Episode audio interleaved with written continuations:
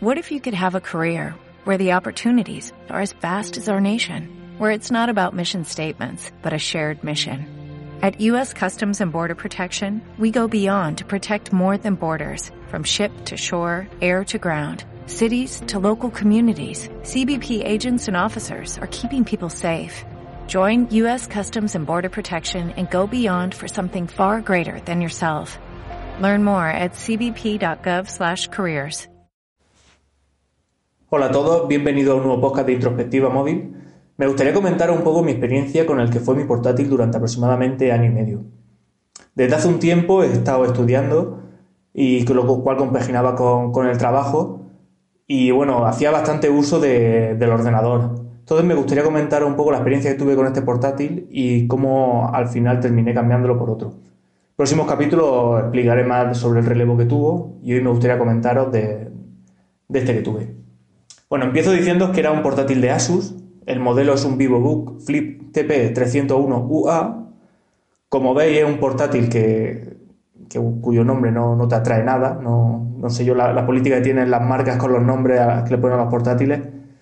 Pero vamos, deberían de, mirárselo porque es que, aparte de que es complicadísimo ir viendo configuraciones o saber de qué modelo hablan, tienen unos nombres que, que no son nada, nada atractivos ni, ni, nada llamativo. Pero bueno, exteriormente os, empiezo a contar. Se trata de un portátil de 13 pulgadas que es de los llamados convertibles. Es de esos portátiles que tiene una bisagra que permiten girar la pantalla a 360 grados y entonces puedes llegar a ponerlo en un formato tablet. A ver, eh, yo buscaba en concreto este tipo de, de, portátil. Yo pensaba que al ponerlo en modo tablet me iba a ser más útil o no sé, era un formato que me apetecía probar. Y la verdad es que las sensaciones que he tenido luego es de que no, de que no es, algo que está medio caballo de todo y que no termina de, funcionar. Este portátil es de 13 pulgadas y bueno, era un portátil relativamente económico ya que yo lo pillé en una oferta en la FNAC por unos 570 euros creo que fueron. Como una configuración que ahora os detallaré, pero así de primera os digo que un i5, 4 GB de RAM y 128 GB de SSD. Como veis el precio estaba bastante bien, bastante, bastante bien. Esto era una oferta puntual y su precio habitualmente estaba entre los 700 750 euros. Pues bien, eh, empiezo un poco a detallaros los, inconvenientes que tiene este tipo de formato. Cuando te lo pones en modo portátil, pues un portátil normal y corriente, no, no tiene nada que no tengan otros. Tiene una bisagra que te permite abrirlo hasta el ángulo que quieras y ya está. ¿Qué otro formato no facilita? El modo tienda de campaña modo tienda de campaña en que lo pone y parece que, que eso, que, lo puede utilizar dejándolo encima de la mesa para ver, pues para ver la pantalla, para ver vídeo y demás, y lo manejas con, la pantalla táctil que tiene. Este formato no está mal, porque no está mal del todo, puede parecer útil, pero ¿qué pegar le veo? Este portátil en concreto tenía un marco grandísimo, sobre todo en la parte de abajo. ¿Qué ocurre? Al ponerlo en tienda de campaña, esa parte de abajo se queda arriba entonces la pantalla se queda bastante abajo. Sin embargo, si tú lo pones en un formato normal, tú te pones a ver la pantalla y estás viendo ese marco que tiene abajo, se aprovecha un poco para tener la pantalla un pelín más alta y no tener que estar tan agachado. ¿Es una pega grande? Pues no, pero es algo que tampoco te atraiga a tener el portátil en modo tienda de campaña. ¿En qué situaciones puede ser interesante ese modo tienda de campaña? Pues a lo mejor en un avión donde tiene el portátil puesto en la bandeja esta, que es una bandeja estrecha, y poco más se me ocurre. La verdad es que yo es un modo que lo utilicé un par de veces por hacer la gracia, pero ya está. De normal lo ponía en el modo típico de, portátil y ya está. No veía una necesidad de utilizarlo así. Otro modo que tiene es coger y tirar el, digamos, el teclado hacia atrás y utilizar el, el portátil como si fuera una tablet. ¿Qué ocurre? De esa forma, al haber abierto el portátil, o por así decirlo, unos 270 grados, lo que ocurre es que tenemos el teclado mirando hacia abajo y cuando lo apoyamos se apoya sobre las teclas. No llega a apoyarse sobre las teclas porque tiene unas patitas de goma, sin embargo, si tú te lo pones encima de las piernas, sí se apoya sobre las teclas. Ya el portátil de por sí detecta ese que está en esa posición y desactiva el teclado. Sin embargo, no te deja una sensación de tranquilidad el hecho de, cuando te mueves un poco notar que se van pulsando las teclas. Yo creo que es un, un modo que si lo utilizaras muy a menudo al final se acabaría estropeando el teclado. Es algo que creo, no es algo que me haya pasado, pero pues también digo que es que es un formato que apenas he utilizado nada. Sí que si lo pones en este formato lo puedes utilizar la pantalla como una tablet y aprovechando la pantalla táctil pues puedes un poco de ir moviéndote. Los menús de Windows en formato táctil no es que sean ninguna maravilla, pero bueno, se puede ir más o menos utilizando. Y luego está el formato tablet. Formato tablet para utilizarlo con una mano es casi absurdo porque es que pesa mucho. Un portátil de estos, no sé si pesaba en torno a 1,7 kilos. Pesar una tablet de 1,7 kilos, no. con una mano, no. Al final te la tienes que acabar apoyando en la barriga o algo, porque si no, no. Si estás en el sofá, te lo tienes que apoyar o, o algo así. El formato tablet con este tipo de portátil tan pesado, yo al menos no, lo veo. Tampoco que se quede un portátil fino y demás. Entonces, el tema de, de que fuera convertible poco a poco fue perdiendo su gracia. Era algo que estaba ahí, no realmente no te resta nada. Y bueno, y si en un momento dado lo, lo quieres aprovechar, lo puedes aprovechar. Pero tampoco es algo que crea yo que deba hacerte decidir, al menos en un portátil con estas características. Os sigo comentando un poco exteriormente. La verdad es que era un portátil que, cuya tapa exterior era de un aluminio cepillado en color negro. La verdad es que daba una sensación de ser mucho mejor de lo que realmente era. Y bueno, daba un aspecto bastante, bastante premium, aunque sí que es verdad que, que flexaba bastante. Un portátil de estos precios yo creo que no se lo puede pedir mucho más, incluso lo veía muy bien para, para el precio que os he dicho. La cubierta que tenía alrededor del teclado también era de un material similar. Cuando lo abrí me daba la sensación de que era plástico, con algún tipo de capa pegada o pintada metálica, pero nunca llega a saber porque la, por dentro era, era plástico, no sé si era un metal fusionado con el plástico, la verdad es que estaba muy logrado. Pues exteriormente te daba la sensación de que fuera de aluminio. Sin embargo, por dentro, en la parte interior, notabas que era, que era plástico. Y la tapa inferior era de plástico. A mí que sea de aluminio no me aporta nada. Yo prefiero que sea de plástico. El plástico es más, es más cálido. El aluminio me da una sensación de ser muy frío. Y a mí personalmente me gusta más el, el tacto de un plástico bueno que el del aluminio. Por otro lado, eh, tener otro punto que, no me terminaba de gustar es exteriormente, los marcos de la pantalla. Los marcos de la pantalla eran bastante grandes, tenía un marco de, yo creo que de más de un centímetro, un poco más. Pero especialmente el que estaba en la parte baja de la pantalla, donde estaba la bisagra, era especialmente grande. Ese era un marco que sí, que en formato tablet vertical te permitía cogerlo con mucha facilidad, incluso tenía así una especie de, de resalto, de curva, que te permitía agarrarlo con, de mejor manera. Sin embargo, es que hacía que, le daba una visión un poco de, de, portátil antiguo el tener un marco tan grande. Tenía su webcam arriba con una calidad pues, típica de la, de la webcam, o sea, mala, pero bueno, que pues, te puede hacer el apaño en un momento dado. Yo no soy usuario de. No, no hago nunca videoconferencias, entonces para mí, yo conforme recibí el portátil, tapé la webcam por seguridad y, y ahí ha estado todo el tiempo. Os sigo comentando un poco más en cuanto a conectividad. Teníamos a la derecha un puerto USB 2.0, que bueno, que puede llamar la atención de que todavía a esta altura un puerto USB 2.0. A mí no me supuso problema ya que tengo un disco duro externo, que aunque es 3.0, es bastante antiguo, es de los primeros que salieron.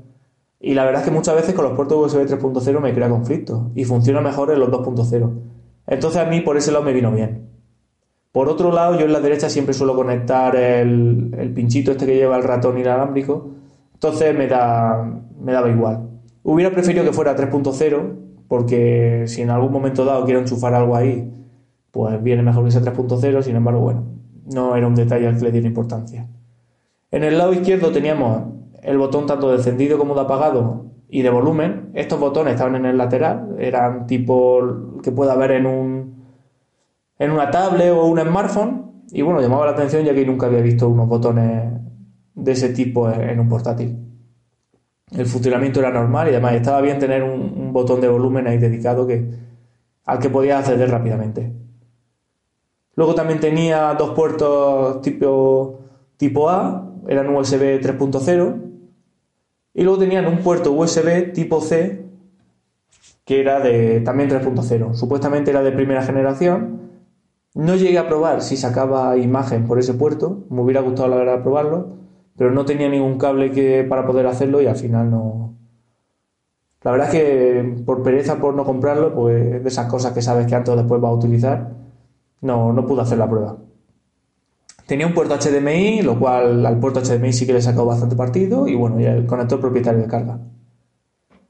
Internamente, pues internamente venía con una configuración de i5-62000U, su gráfica HD 520, que, era la, que es la integrada del, del procesador, y 4 GB de RAM. Estos 4 GB de RAM iban soldados, era RAM DDR3 y venía con un, un puerto o un slot para poder ponerle otra, otra plaquita de, memoria RAM. Yo le puse otro módulo de 4 GB y según las especificaciones se le podía haber puesto hasta uno de 8. Yo prefiero que sean los dos módulos iguales, entonces entre el soldado y ese, pues te llevaba 8 GB de RAM que funcionaban en dual channel. Venía con Windows 10, el, el procesador, como he dicho, el i5-6200U y un disco duro de 128 GB SSD.